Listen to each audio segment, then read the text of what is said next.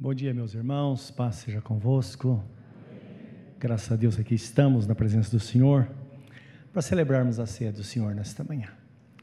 Nesta hora convido você a abrir a Bíblia Sagrada na Epístola do Apóstolo São Paulo aos Coríntios, capítulo 11, versículo 23, para nossa leitura, para depois nós participarmos da ceia do Senhor.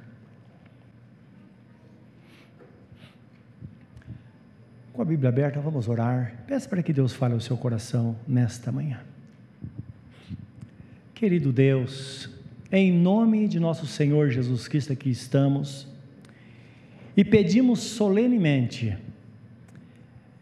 que a tua mão se estenda sobre nós nesta hora, dando-nos entendimento da tua palavra.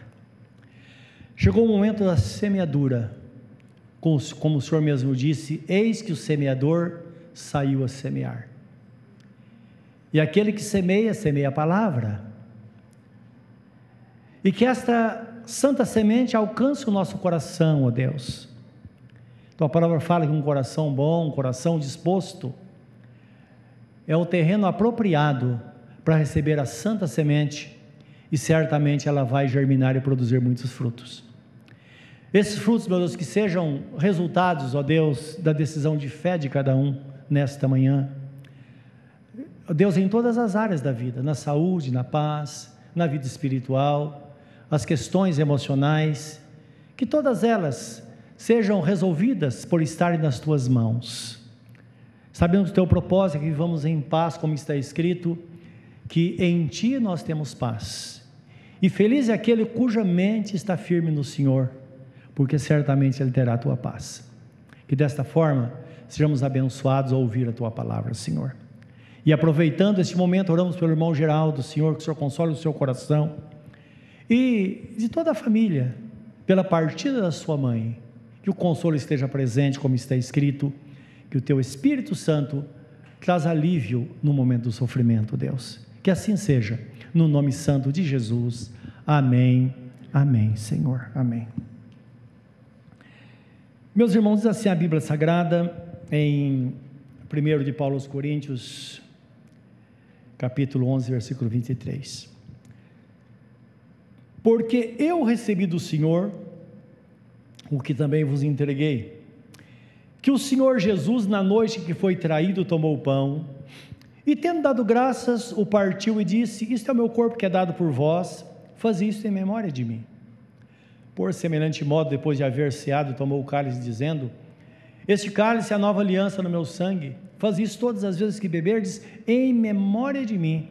Porque todas as vezes que comerdes este pão e beberdes o cálice, anunciais a morte do Senhor até que venha. Por isso, aquele que comer o pão ou beber o cálice do Senhor indignamente, será culpado do corpo e do sangue do Senhor. Examine-se, pois, o homem a si mesmo, e assim coma do pão e beba do cálice. Pois quem come e bebe, sem discernir o corpo, come e bebe juízo para si. Eis a razão porque há entre vós muitos fracos e doentes, e não poucos que dormem. Porque se nos julgássemos a nós mesmos, não seríamos julgados. Mas quando julgados, somos disciplinados pelo Senhor, para não sermos condenados com o mundo. Assim, pois, irmãos meus, quando vos reunis para comer, esperai uns pelos outros. Se alguém tem fome, coma em casa, a fim de não vos reunirdes para juízo. Quanto às demais coisas, eu as ordenarei quando for ter convosco. Termina aqui, conclui o apóstolo São Paulo. Amém. Segundo a palavra, todas as vezes que participamos da ceia do Senhor, nós anunciamos a morte de Jesus até que ele venha. Isto é, nós proclamamos ao mundo e a nós mesmos a grandeza do seu sacrifício, que trouxe a nós uma transformação, que é a razão de nós vivermos uma nova vida para Deus. E nós estamos afirmando publicamente de que o mesmo Jesus que veio um dia para morrer por nós, para nos resgatar dos nossos pecados, um dia ele vai voltar para nos levar para junto dele, para a presença dele. Por isso que a Bíblia Sagrada, por muitas vezes, ela fala que o nosso foco deve estar neste fato. O apóstolo Paulo escrevendo aos Colossenses, ele diz: olha, olhem para cima, de onde o Senhor está, de onde ele virá. Não olhem para as coisas terrenas. Então, indicando que o nosso foco deve estar em Cristo nesses fatos que hão de acontecer. Quando nós pensamos assim, nós vamos descobrir então, como disse o apóstolo São Pedro, que nós somos peregrinos e forasteiros nessa terra, estamos de passagem. Aqui não é o nosso lugar. Estamos de passagem. Nós temos um lugar onde nós vamos passar a eternidade, não é? E Jesus morreu por nós para que isso pudesse acontecer. A ceia do Senhor, meus irmãos, é uma forma, de certa forma, é uma ajuda a todos nós para que estejamos preparados para a vinda do Senhor. Não sei se você já pensou, não é como vou estar no momento, porque vai ser num piscar de olhos, diz a Bíblia Sagrada. Então, na ceia do Senhor é um tempo que nós paramos para fazer um ajuste na nossa vida. Mês a mês, nós fazemos isso Sabem que tem igreja que faz uma vez por semana, outros fazem uma, uma vez por ano, não importa, a Bíblia Sagrada fala todas as vezes que fizerdes, então todas as vezes que nós fizermos, nós devemos fazer desta forma, pensando que é um tempo de ajuste que nós paramos para ver de fato como está a nossa vida com Deus. O autoexame não é um julgamento. Mas ao momento que nós paramos, olhamos para nós, o que dificilmente nós fazemos. Nós olhamos sempre para o outro, sempre chamamos, chamamos o outro a um autoexame. Quanto a nós, gente ouve muitas pessoas falando isso: olha, procure se desvencilhar de tudo aquilo que se entristece. Tem uma pessoa tóxica no seu caminho, procura se livrar dela. Só que às vezes não dá para livrar. Não é? E a pessoa fica aquele dilema dentro dela. E então a pessoa fica envolvida com as coisas deste mundo e se esquecendo que de fato nosso foco tem que estar em Jesus. E muitas vezes nós nos adequamos a este mundo e vivemos com paciência. Como está escrito no livro de Romanos 12, 12, precisamos ter esperança, precisamos nos alegrar na esperança. Hora do sofrimento, melhor, o melhor pensamento que pode entrar, estar na nossa mente é que a dor vai passar, que vai voltar à normalidade. Então a Bíblia Sagrada fala: olha, é, sejam felizes na esperança, alegre-se na esperança, sejam pacientes na tribulação, isto é, tribulação vai passar, e sejam perseverantes na oração. Então, quando nós agimos desta forma, nós podemos viver um dia de cada vez, sempre vencendo e buscando esta paz e essa alegria que só Jesus pode dar. Então, no autoexame não é um momento de julgamento, não é. É um momento que nós olhamos para nós. Porque às vezes nós que lutamos a vida toda para a mudança do outro, de repente Deus fala: olha, para, porque de repente você precisa mudar, alguma coisa precisa acontecer na sua vida. O apóstolo São Paulo, escrevendo aos Coríntios, segundo Epístola 3, 13, 15 13, 5 e 6 diz assim: Examinai-vos a vós mesmos, se permaneceis na fé. Então, quando nós paramos, é para isso. Eu estou vivendo de acordo com a palavra de Deus? Eu sou crente ainda? Eu estou dentro do mesmo propósito? Não é? Provai-vos a vós mesmos ou não sabeis quanto a vós mesmos que Cristo está em vós? Então não podemos esquecer que Jesus habita em nós. Se não, é que já estáis reprovados. Isto é, se a pessoa não se abandonou o caminho, se ela abandonou Jesus, ela está reprovada. Versículo 6 diz assim: Mas espero que reconheçais que não somos reprovados isto é, o autoexame não é para uma reprovação, é para que haja um ajuste. Eu não sei se você que é mãe ou pai já fez isso para uma criança, ela está fazendo arte, falou: olha, fica aí no cantinho e pensa no que você fez. É para isso, não é? O que precisa ser feito para melhorar, para que tenhamos uma vida mais fervorosa na presença de Deus e sempre o caminho está perto de nós, que é muito interessante, né?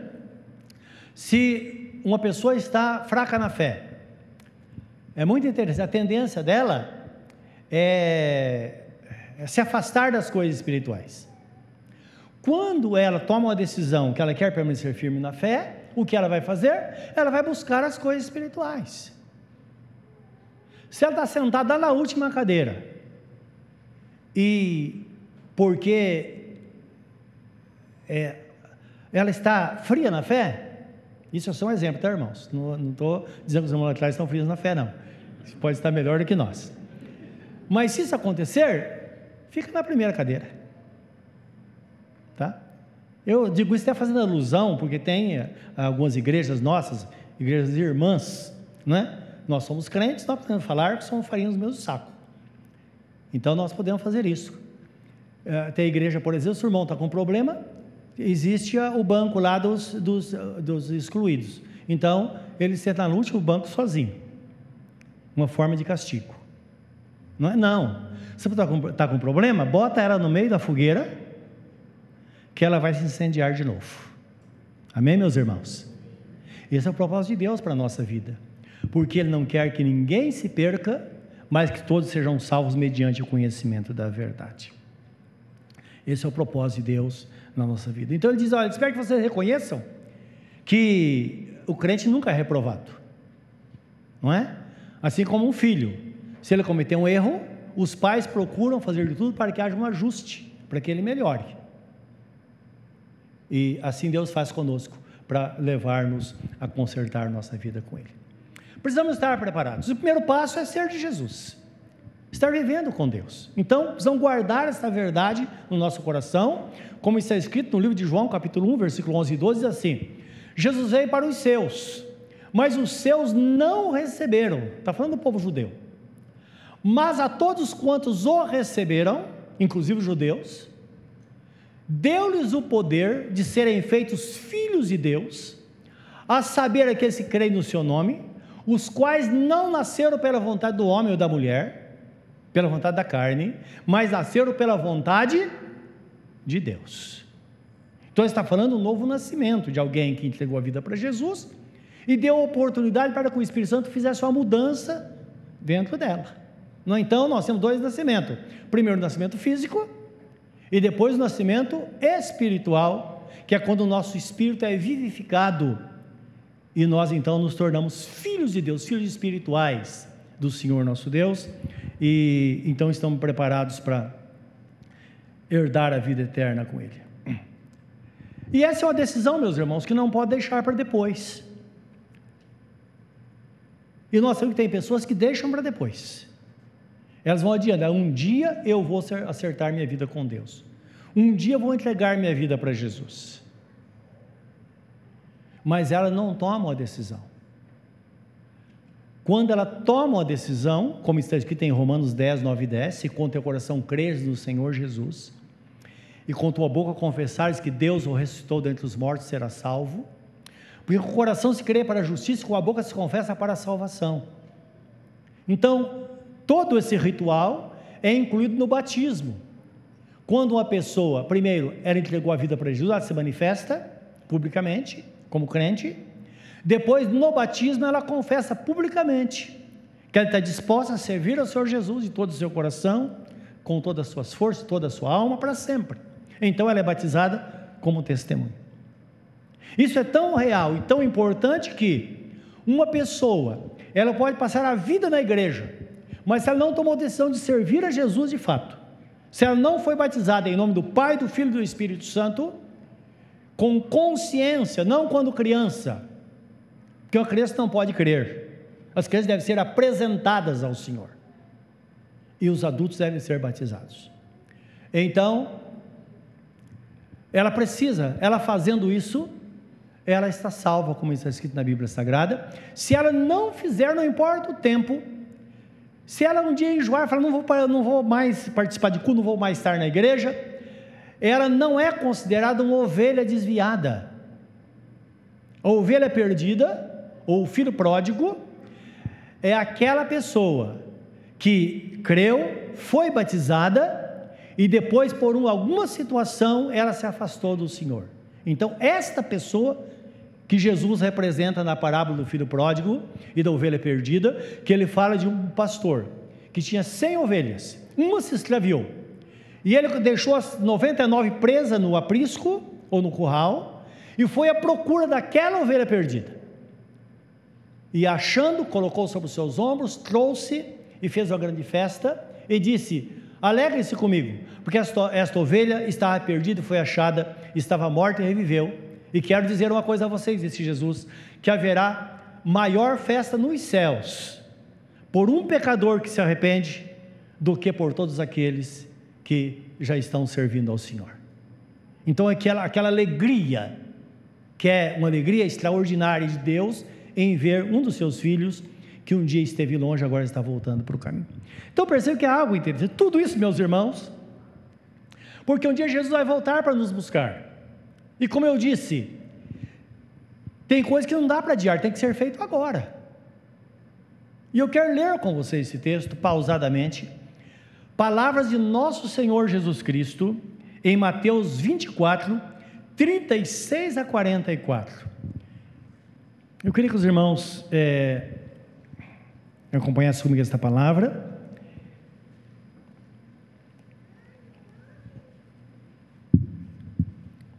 No versículo 32, ele começa a falar uma parábola.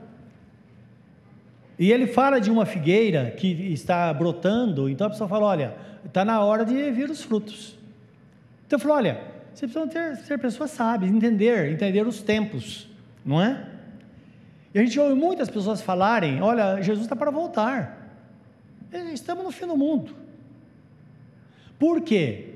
Porque nós falamos isso mediante aquilo que nós vemos. O que Jesus Cristo disse que aconteceria no final dos tempos? Então haveria dissensões nas famílias, filhos contra os pais, pais contra os filhos, a sogra contra a nora, a nora contra a sogra. Ele disse: o inimigo do homem será da sua própria casa. Ele falou: olha, tomem cuidado, quando vocês, é, é, é, com essas coisas estiverem acontecendo, é sinal que o filho do homem está para voltar. E no versículo, isso no 32, ele fala assim: aprendei, pois, a parábola da figueira. Quando já os seus ramos se renovam e as folhas brotam, sabeis que está próximo o verão. Assim também vós, quando virdes todas essas coisas, sabeis que está próximo às portas. Em verdade vos digo que não passará esta geração sem que tudo isso aconteça. Aqui Jesus ele aproveita e ele dá uma, uma profecia de duplo sentido.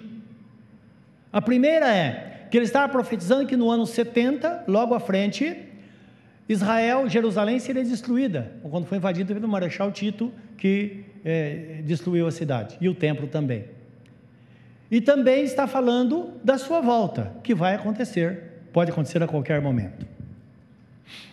No 34 ele diz assim, 35: Passará o céu e a terra, porém as minhas palavras não passarão. Passará o céu e a terra, porém as minhas palavras não passarão. Mas a respeito daquele dia e hora, ninguém sabe, nem os anjos dos céus, nem o filho, senão o Pai. Pois assim como foi nos dias de Noé, também será a vinda do filho do homem. Olha o que acontecia lá, não é? Porquanto, assim como nos dias, nos dias anteriores ao dilúvio, comiam, bebiam, casavam, davam-se um casamento, isto é, casavam, separavam, casava de novo, e separava e casava de novo, todo mundo à procura da felicidade. Não é errado a procura da felicidade, agora tem que ter o caminho legítimo. Agora, Jesus não está falando sobre essa questão, ele está falando sobre um acontecimento que deve servir de alerta para nós. Está acontecendo isso? Então, ele fala: fique alerta, porque está chegando o dia. Então isso acontecia até que até o dia em que Noé entrou na arca. E não o perceberam, senão quando veio o dilúvio e os levou a todos. Assim será também a vinda do Filho do homem. Então dois estarão no campo, um será tomado e deixado o outro. Duas estarão trabalhando no moinho, uma será tomada e deixada a outra. Portanto, vigiai porque não sabeis em que dia vem o vosso Senhor. Mas considerai isso: se o pai de família soubesse a hora que viria o ladrão, vigiaria e não deixaria que fosse arrumada a sua casa. Por isso, ficai vós apercebidos, porque a hora em que não cuidais, o filho do homem virá. Amém? Palavras de nosso Senhor Jesus Cristo, e ele, mesmo fala: passará céus e terra. Mas ele que eu disse, não. Então nós temos certeza absoluta que isso de fato vai acontecer, pode acontecer a qualquer momento. Com isso, nós não podemos subestimar, meus irmãos, ou ignorar as verdades bíblicas. Precisamos estar atentos. Tudo que acontece, não é? E aquilo que é ensinado da Bíblia Sagrada, porque esse é o caminho.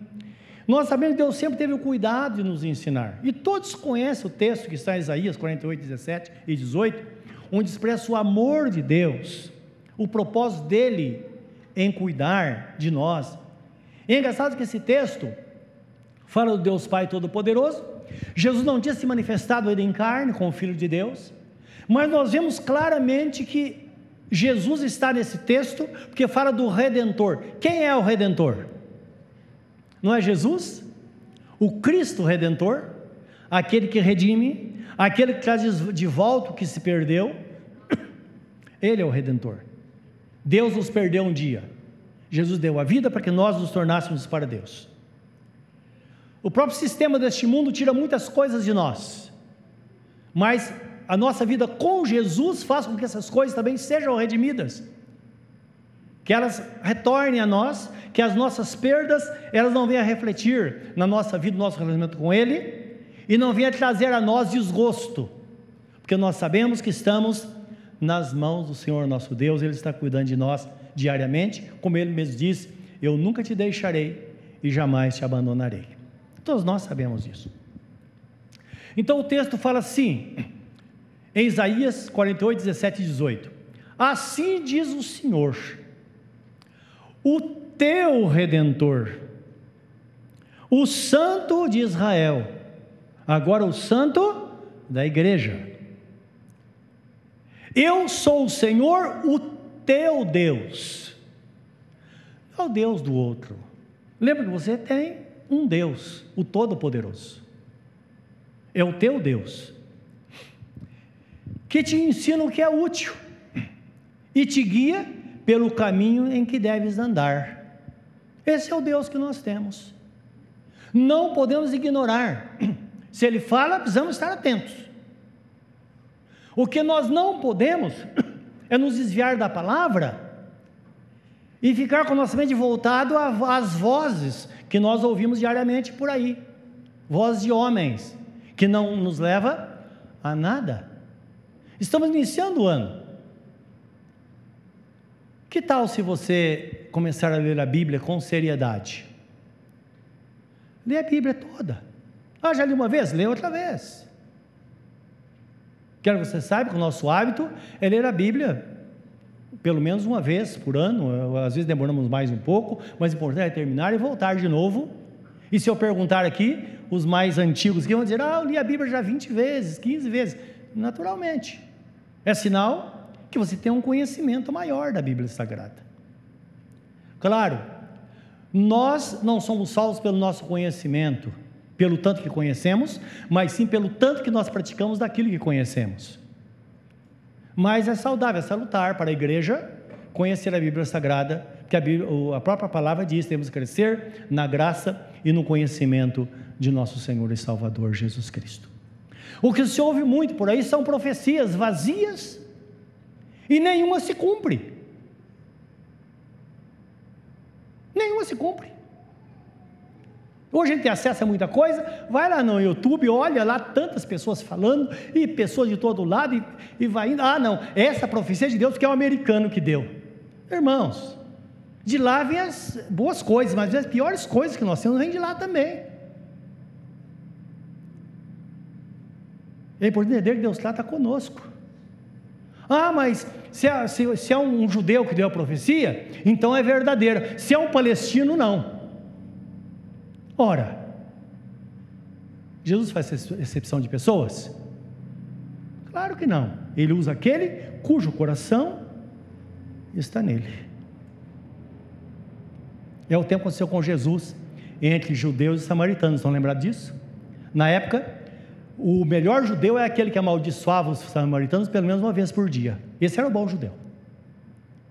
Aí Jesus chega e tem encontro com a mulher samaritana. Conta as parábolas, do, conta as parábolas, dentre elas o bom samaritano, aquele que socorreu o homem que foi es, é, esbofeteado do caminho por um salteador. É assim. E Jesus fala: existia muitas pessoas pobres, muitas viúvas pobres de Israel no tempo de Elias, mas ele foi enviado a uma Síria, uma, a, a, a, esqueço o nome da mulher, uma Síria, que Elias foi enviado lá, para que ela fosse abençoada e ele também fosse abençoado. Então lembra-se que Jesus Cristo veio, lá Apocalipse diz, não é? Ele morreu, derramou seu sangue e com ele comprou pessoas de toda raça, tribo, língua e nação e constituiu para Deus um reino sacerdotal para que reinasse sobre a terra. Então toda palavra que você, ou, você ouvir tem que ser testada na Bíblia, tem que conhecer a Bíblia Sagrada. A igreja de hoje, ela passa muita decepção por causa disso. Tem muitas profecias, vai acontecer, é isso, é isso é de Deus, é de Deus. Eu até dou risada às vezes. Isso, irmãos, eu estou dizendo, não é uma forma vaidosa, não, porque eu, eu, tenho muito contato com pastores que me procuram, não é? E alguns falam, oh, irmão, para com isso, volta para a palavra, querido, não é para esse caminho, não. Eu quero, quer que eu fale para você o que vai acontecer? Porque tem coisa que você nem ser, nem ser profeta para saber, não é verdade? Você está semeando aqui, você vai colher o resultado disso. Então para de bobagem. Ah, mas pulando, o homem de Deus falou. Meus irmãos, dá vontade de falar como dizia, disse o profeta Elias: se eu sou homem de Deus, que caia fogo do céu. Não é? Não. Precisamos diante do Senhor, ter um coração voltado para o Senhor, atento à palavra, porque aquele que conhece a palavra de Deus, esta pessoa nunca jamais será confundida. Nós não teremos tropeço, teremos sabedoria para agir, nós paramos, nós entendemos que não somos é, absolutos, não conhecemos tudo, nós dependemos do Senhor. Lembra que está escrito: antes santificar as vossas vidas ao Senhor Jesus, para que sejais preparados para responder com mansidão acerca da esperança que é em vós. Se você conhece a Bíblia Sagrada, você dá a resposta mansa. Se você não conhece, você vai bater de frente com as pessoas, vai tentar provar que você está certo. Não precisa. Eu já contei para vocês muitas histórias, entre elas, quero repetir de novo. A história de uma irmã que foi falar, veio falar comigo certa vez, muitos anos atrás, e ela estava numa situação tão difícil, era uma menina temente a Deus, e ela era bancária, caixa de um banco na época, e faltou dinheiro lá no, no caixa dela. E ah, imediatamente ela foi chamada. E o pior para ela é que o gerente, o gerente do banco era, era crente também. E ela falou: Olha que injustiça, não pode. Eu, eu não posso assumir. Porque se eu assumir, eu vou falar que eu peguei o dinheiro, eu não peguei. E a gerente do banco falou: Filha, não é assim, tem uma política do banco. Não importa se você é crente ou não. Se você faz, se você não fizer, você vai ser despedida, você vai perder o emprego. Aí deram um tempo para ela, e ela foi falar comigo. Ela estava muito angustiada, nem com o dia de manhã. Bateu na minha porta, morava aqui em Ferraz.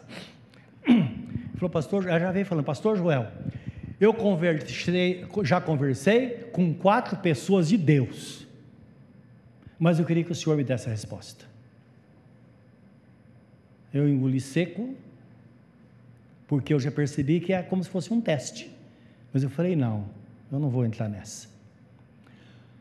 Falei, irmã, conta a história. Ela contou aquilo, e na hora, parecia ser muito justo, é claro, a, a posição dela. E eu falei, Senhor, me dá um, uma saída. Entrava na sala, e eu estava sem garganta muito seca de manhã. Eu falei, dá licença um pouquinho, fui tomar um, água e cheguei. eh, não tinha um copo no jeito ali, eu abri a torneira, sabe? Em casa você bebe usando a torneira. A hora que eu abaixei, o Espírito Santo falou comigo. Veio um texto na mente. E era uma pergunta: o que Jesus Cristo fez? Como ele faria nessa situação? Aí me veio na minha mente, sabia que estava na Bíblia, e tem coisas que a gente, é, é, a gente consegue identificar quem escreveu, né? Porque a Bíblia Sagrada fala que o homem santo de Deus falaram inspirados pelo Espírito Santo. Mas você pega o apóstolo Paulo, você sabe que é Paulo que está falando. Eu falei, não foi Paulo. Aí me veio o apóstolo Pedro na mente. Eu peguei a Bíblia Sagrada, abri na primeira epístola de Pedro, parece capítulo 2, não fala a memória, onde fala assim: olha, se você é empregado, e você está sofrendo, é, está sendo é, afrontado, faça como Jesus. Ele, quando ele era afrontado, ele não revidava. Quando ele era ultrajado, ele se entregava àquele que julga retamente. E eu li para ela o texto. Ela ficou pálida, ela falou: Jesus, é tudo que eu pensei, então está errado. Então significa que eu devo assinar. Porque Jesus falou assim: aquele que perde, ganha. Aquele que está disposto a ganhar, perde. Não temos que provar nada para ninguém, meus irmãos. A questão da nossa vida com Deus. Ela saiu, nós oramos, ela foi, acertou lá. Um mês depois, ela liga para mim e fala: Pastor, o senhor não acredita? Eu... É assim.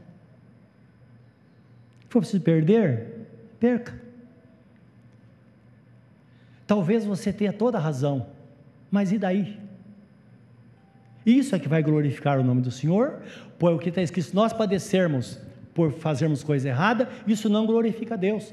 Agora, se nós somos injustiçados, isso sim glorifica o nome do Senhor nosso Deus.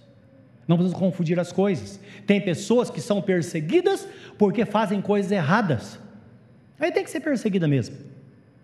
Agora, quando você faz tudo certinho e você é perseguido, o nome de Jesus é glorificado, meus irmãos. Então, é isso que Deus espera de nós. Perceba, é o inverso do mundo, o inverso da sociedade. Não é verdade? que nós queremos. E Jesus fala assim: aquele te der a, a, bater na face de, da esquerda, oferece a direita também. Só que nós não fazemos como igreja. Sempre a gente diz: Você sabe quem eu sou? Não é? Isso não importa para ninguém. Mas quando nós, como disse Jesus, nós nos entregamos àquele que julga retamente, certamente a nossa promoção virá do Senhor nosso Deus Todo-Poderoso, porque Ele é o Senhor de toda a terra. Isaías 48, 17 foi o que eu citei, não é? Eu sou o teu redentor. O 18 diz assim: Ah, se tivesse dado ouvidos aos meus mandamentos, então seria a tua paz como o rio e a tua justiça como as ondas do mar. Então, o texto já prevê uma atitude contrária, a pessoa que subestima a palavra acha que não, não vai acontecer. Aí quando passa, a pessoa fala: puxa vida, eu não, te, não, não deveria ter ouvido meu pai? Mas por que não ouviu? Ah, meu pai bebia e não falava coisa com coisa. Não importa. Às vezes um pai embriagado, ele é usado por Deus para que você não pereça como filho. Ele pode não ser o pai ideal por viver desta forma, mas lembra, precisamos parar para ouvir, pensar, pelo menos, pelo menos é, é, entender o que está acontecendo. Ah, se eu tivesse ouvido a minha mãe, ah, se aquela amiga que me deu aquele conselho, se eu tivesse seguido, seria diferente hoje.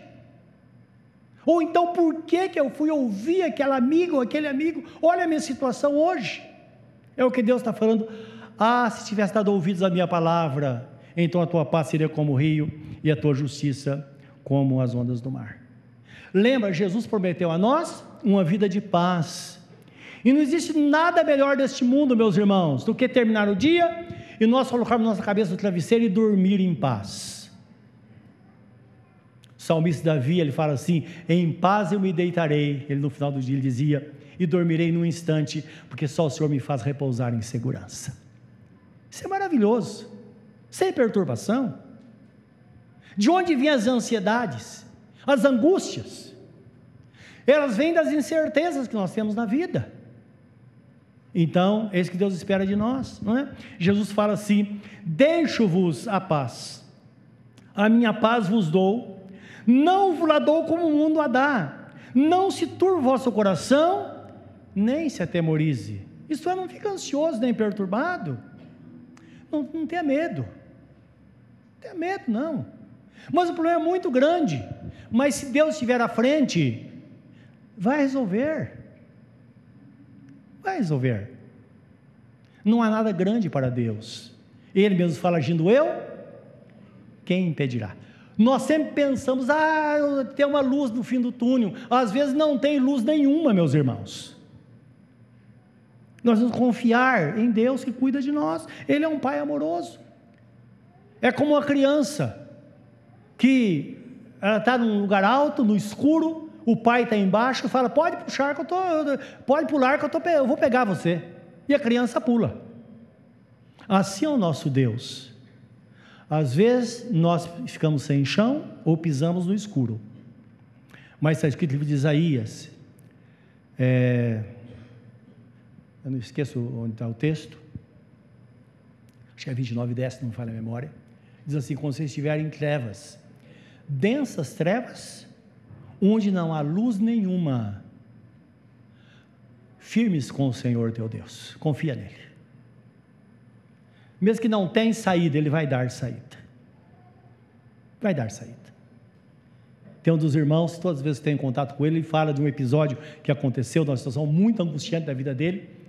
Situação que ele estava sem, sem chão. Sabe quando não tem, não tem o que fazer naquele momento? E quando ele recebe a notícia, ele olhou para mim, ele estava pálido. Ele ficou sem palavras, sem voz. Eu bati no ombro dele e falei, irmão, respira fundo, confia que Deus vai dar uma saída. E Deus deu uma saída maravilhosa. Todas as vezes que ele, entra em contato comigo, fala, pastor, eu, eu não sei o que seria da minha vida se o senhor não tivesse ali naquele momento. Precisamos lembrar que, mesmo que não estivesse, Jesus estava com ele, ele ia ter essa saída. Eu creio que ele nunca mais vai se esquecer disso. Quando estiver numa situação muito difícil, ele vai parar, vai respirar fundo, vai falar: Senhor, onde está a saída? O Jeová Jireh, aquele que antevê o problema, que esse é o significado, e tem a provisão, Aquele diz a nós que a provisão está junto do problema, mais perto do que nós imaginamos. De repente, nossos olhos é desvendado e nós temos uma ideia, um, vem aquele pensamento e nós falamos só pode ser Deus e o nosso problema é resolvido. Estou falando de um Deus poderoso, um Deus que diz assim que não há ninguém como Ele que trabalha dia e noite em favor, a nosso favor, em favor daqueles que o temem, aqueles que andam na Sua presença. O desejo de Deus é que você saia daqui nesta manhã com o coração cheio desta paz, cheio dessa certeza. Você fala, mas como no dia a dia? O que fazer para que eu possa manter esta paz? Eu quero ler um texto com vocês, antes para fechar esta palavra, que está em Efésios 6, 15 a 20, que mostra a nós o que Deus pede de nós. É interessante, o livro de Romanos fala assim: é, não sejais, sejais vagarosos no cuidado, mas fervorosos no espírito, servindo ao Senhor. Isto é, não seja uma pessoa relaxada, seja uma pessoa zelosa com as coisas de Deus. E o, o desejo de Deus, esse texto que nós vemos aqui, é que temos uma vida cheia de zelo e prudência. Lembra que Jesus falou? Sejam prudentes como a serpente e simples como uma pomba. Seja prudente como uma serpente e simples como uma pomba. Ah, não, sou uma pessoa muito simples como uma pomba. Se você for simples assim, a serpente vai te picar. Primeiro, ser prudente como uma serpente, estar atento.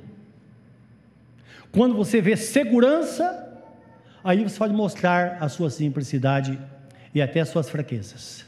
Antes disso, não. Tem que estar atento.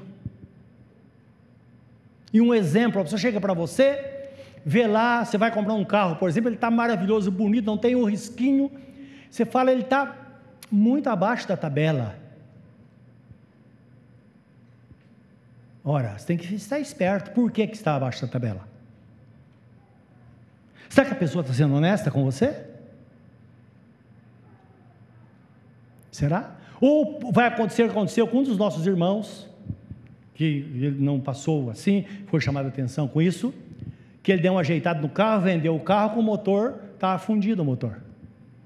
A pessoa comprou, e na época não tinha essa questão da lei, né, que, com garantia e tal, e teve um problema, e a pessoa veio, veio é, falar com ele, reclamar, ele, ele achou ruim ainda. E era um cara que falou: Eu sou crente, sirva ao Senhor. Pelo fruto se conhece a árvore. Então, esse cabelo sagrado fala assim: uma pessoa prudente, e uma pessoa simples, uma pessoa honesta, uma pessoa que haja com justiça e equidade, não é? Isto é, exercer a justiça de acordo com a necessidade no nosso relacionamento diário. Mesmo que às vezes a gente perca com isso, meus irmãos. O texto fala assim, Efésios 6, 5, 15: Portanto, vede prudentemente como andais, não como necio, mas como sábio. Então, pessoas vão estar atentos, né? Remindo o tempo. Remir vem do termo redimir, que é um ato do redentor que a ideia seria trazer de volta o que se perdeu, mas tempo perdido não dá para trazer de volta. Então, qual o sentido desta palavra? Aproveita bem o tempo e as oportunidades, porque elas passam. Não perca tempo com aquilo que não vai te dar retorno bom. Então, remindo o tempo, por quê? Porque os dias são maus. Os dias são maus. Então, precisamos tomar cuidado. Por esta razão vos torneis, por esta razão não vos torneis insensatos, mas procurai compreender qual a vontade de Deus. Então, qualquer situação, saber o que Deus quer, o que, que Deus pede de nós naquele momento, compreender a vontade dele para a nossa vida. E não vos embriagueis com vinho, no qual há dissolução, mas enchei-vos do Espírito. Então, claro, aqui é interessante entender, a gente entender esse texto, porque está falando do efeito do vinho para trazer alegria. O álcool, quando a pessoa ingere, a pessoa fica cheia, ela, ela se empodera.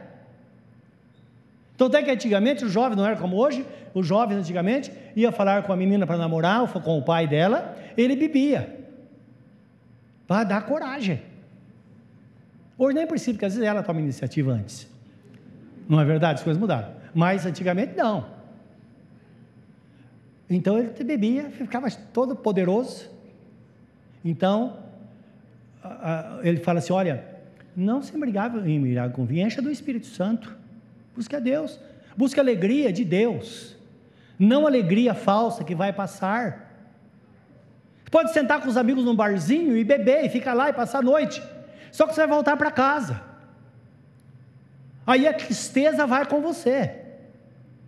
Então Jesus fala: A minha paz vos dou, não vos la dou como o mundo a dá. É outra coisa. E aqui ele fala: Olha, você quer ter alegria? Encha-se do Espírito Santo. Como encher-se do Espírito Santo? Falando entre vós com salmos, entoando e louvando de, de coração ao Senhor, com hinos e cânticos espirituais. Ora, sempre nós vamos nos encher daquilo que nós buscamos. Jesus Cristo fala assim: a boca fala daquilo o coração está cheio. Do que nós nos alimentamos diariamente? É o que vai ocupar o nosso coração. Se você, antes de sair da cama, antes de sair do quarto, você abre a Bíblia e leia, leia um salmo se está com pressa, leia, pensa naquele salmo, ora, e fala: Senhor, eu quero ter um dia diferente na direção do Senhor. Antes de dormir, novamente, se vai almoçar, dobra o seu, abaixa a cabeça e fala: Senhor, muito obrigado, porque eu reconheço que o Senhor está aqui, o Senhor tem suprido minhas necessidades. Então o texto fala, é, dando sempre por tudo ao nosso Deus, dando sempre graças por tudo ao nosso Deus e Pai, em nome de nosso Senhor Jesus Cristo. Então, ter esse coração grato diante do Senhor diariamente. E é importante isso em qualquer situação. A nossa vida é uma vida dinâmica, diária. Sempre vai estar faltando coisa e sempre vai estar fazendo coisa. Olha para aquilo que já foi feito. Não reclame daquilo que tem por fazer. Porque às vezes está quase tudo pronto, mas vai reclamar daquilo que não está pronto. É gratidão no coração, não é? Ter alegria pelas coisas boas e saber que quando nós fazemos assim, nós vamos estar cheios da graça do Senhor. Vamos ser pessoas prudentes. E por fim, sujeitando-vos uns aos outros no temor de Deus. Então, aceitar uns aos outros, ou melhor, sujeitar uns aos outros, meus irmãos, é, é aceitar, entender o outro, conhecer as limitações das pessoas. Sabe que neste mundo nós vamos ter tristezas muitas vezes porque as pessoas não são como nós queremos, gostaríamos que elas fossem, mas é assim mesmo. Essa diferença vai enriquecer a nossa vida. Mas uma coisa é certa: sujeitar é parar para ouvir o que o outro tem a falar, o que o outro quer me transmitir. Sujeição. E tem pessoas na igreja que falam: olha, acima de mim só Deus. Só que não é verdade. Nós não somos uma ilha. Nós vamos depender de pessoas a vida inteira. A vida inteira. Precisamos ter caminhos abertos. E ter bons relacionamentos com as pessoas. E para ter bons relacionamentos, é preciso ter um coração puro, ser uma pessoa simples, prudente, mais simples, e fazer e falar ao outro somente aquilo que você gostaria que falassem com você e fizessem com você. É a lei do amor. E quando a Bíblia nos ensina isso, Jesus fala assim: nisto consiste a lei e os profetas, isto é, tudo se resume nisso: amar a Deus sobre todas as coisas e amar o nosso próximo como a nós mesmos. Desta forma, estaremos cumprindo a palavra do Senhor. Que esta prudência nos acompanhe, que essa dependência de Deus nos acompanhe e certamente seremos daqui melhores hoje, alimentados pelo Senhor, porque esse é o propósito. Como o seu semblante nesta hora. E esse é o momento de autoexame. Examine-se, pois, o homem a si mesmo, ou a mulher a si mesma, e depois coma do pão e beba do cálice. Como com discernimento, beba com discernimento. Lembrando que a ceia do Senhor, ela não pode ser dada às crianças, porque as crianças não têm discernimento. São coisas santas, que podem não trazer bênção, se fizermos assim. Quando nós examinamos a nós mesmos, dizendo: Senhor, eu coloco minha vida na tua presença. Nesta manhã é um tempo que você pode falar com Deus, estabelecer o seu propósito. Se tem algo pendente na sua vida, peça perdão a Deus nesta manhã. Fala, Senhor, dá-me sabedoria para que na próxima vez eu possa tomar a decisão certa.